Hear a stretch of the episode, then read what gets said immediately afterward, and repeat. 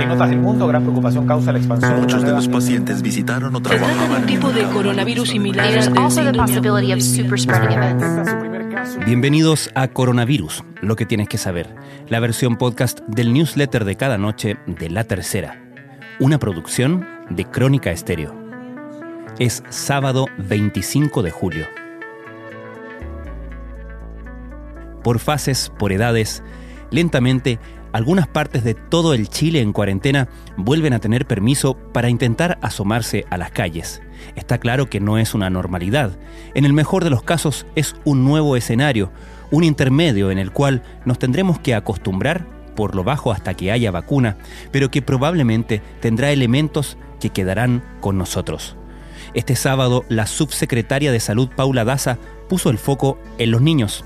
Si durante la semana se anunciaron permisos para que los mayores de 75 años, con orden de cuarentena en todo el país, pudieran salir en días y horarios específicos, la autoridad señaló que se está trabajando para dar autorizaciones en el caso de los menores de edad. En la región metropolitana, la expectación es a cómo reaccionarán las siete comunas que pasarán desde este martes en la mañana a la fase 2, la denominada transición. Podrían hacerlo con otras a la espera. Este domingo, el MinSal puede hacer nuevos anuncios de desconfinamiento progresivo con comunas como Providencia y Santiago como candidatas. Estas son algunas de las informaciones que destacamos en la cobertura de la crisis del coronavirus en la tercera. El Ministerio de Salud, encabezado por Enrique París, entregó este sábado un nuevo reporte sobre el avance de la pandemia en el país.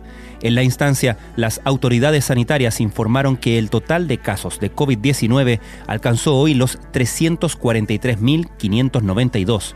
Además, se reportaron 106 nuevos fallecimientos asociados al virus, esto de acuerdo a cifras informadas por el Departamento de Estadísticas e Información de Salud, DEIS, del MinSal, en las últimas 24 horas. Con ello, el total de decesos confirmados superó los 9.000 a nivel nacional, 9.020. La subsecretaria de Salud Pública Paula Daza anunció este sábado que junto a la Subsecretaría de la Niñez están trabajando en un plan para que los niños puedan salir a las calles en ciertos horarios, similar como pasa ahora con los adultos mayores. Hay niños que llevan muchos meses en cuarentena, encerrados, y sabemos el efecto negativo que eso ha producido, sobre todo en su salud mental, dijo la autoridad, precisando que prontamente anunciarán el plan.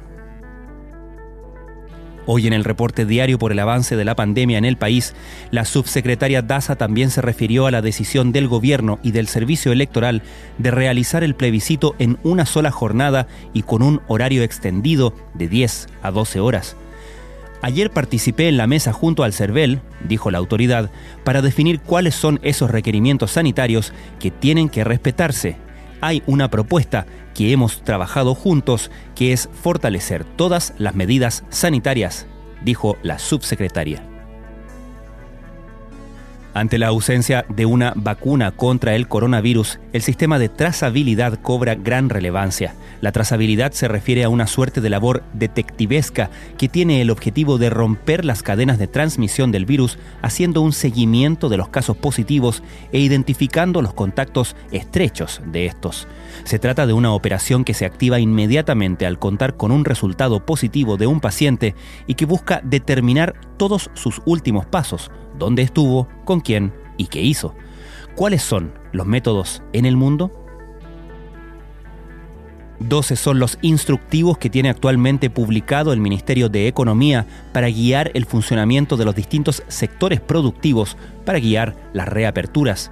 El foco de las medidas de cuidado está puesto en el distanciamiento, horarios diferidos y límite de acceso de público. Aun cuando la pandemia sigue presente, varios países ya han reiniciado las clases presenciales. Cada nación está probando distintas estrategias, mientras algunos estudios dan señales sobre cómo se infectan los niños y la manera en que transmiten el coronavirus. Pese a existir algunos indicios positivos, los investigadores aseguran que la información es muy limitada y que nada asegura que no se produzcan rebrotes al interior de los colegios. Es un reportaje de Suplemento Tendencias hoy en la tercera.